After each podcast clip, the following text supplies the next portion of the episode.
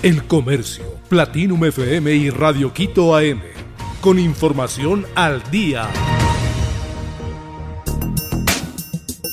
Ecuador consigue apoyo para la ley IDEA de congresistas y empresarios de Estados Unidos. La misión público-privada que estuvo en Washington consiguió más apoyo para la aprobación de ley IDEA que permita exportar con el 0% de aranceles. Esa es la evaluación que realiza Iván Ortiz, vicepresidente de la Cámara de Comercio Ecuatoriana Americana. El empresario y exministro de Producción Julio José Prado y otros funcionarios estuvieron del 19 al 23 de junio del 2023 en Estados Unidos. Para los empresarios tienen una importancia estratégica y la explicaron desde el punto de vista del desempleo, que tiene una concatenación para evitar la migración forzosa a Estados Unidos y la seguridad. AmCham recalca que desde las importaciones totales de Estados Unidos apenas el 0.2% es de Ecuador, es decir, es un mercado de oportunidades.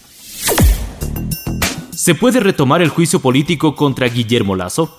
Henry Cucalón, ministro de Gobierno, reaccionó contra la intención de que se reanude el juicio político contra el presidente Guillermo Lazo.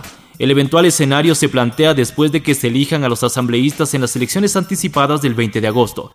En esta agitación electoral veo mucho fanatismo y pocas luces, dijo Cucalón en Radio Quito.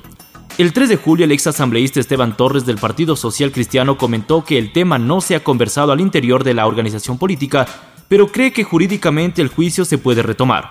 Cucalón resumió que la Asamblea Nacional fue disuelta en la mitad de un debate legislativo, no en la votación, que no se llegó a ordenar la votación pues debe ser convocada con 48 horas de anticipación tras cerrar la intervención de los parlamentarios en el Pleno. Mario Vargas Llosa evoluciona favorablemente tras contraer COVID-19. El escritor hispano-peruano Mario Vargas Llosa, de 87 años, evoluciona favorablemente tras haber sido ingresado el sábado por coronavirus en un hospital de Madrid donde está siendo tratado, según informó Gonzalo Vargas Llosa, uno de sus tres hijos. Está estable felizmente, pero bueno, todavía un poco delicado, así que está en el hospital. Somos optimistas y esperamos que dentro de unos días ya le den el alta y pueda regresar, dijo Gonzalo Vargas Llosa.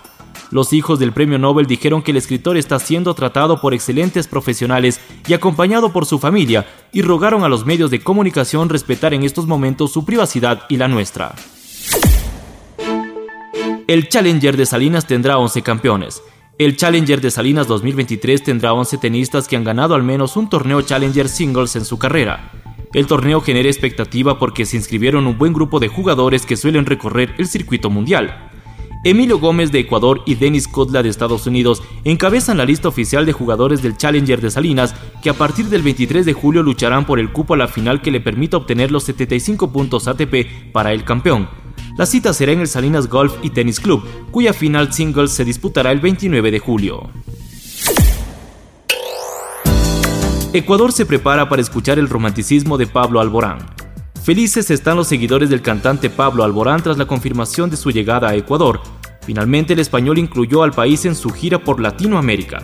La gira se titula Tour, la cuarta hoja 2023, con la que Pablo Alborán visitará Quito y Guayaquil. En la capital cantará el jueves 30 de noviembre a las 20 horas en el Coliseo General Rumiñahui. En Guayaquil, en cambio, se presentará el miércoles 29 de noviembre. Será en el Coliseo Voltaire Paladines Polo el español visitará Quito por tercera ocasión. En Guayaquil será su primera presentación.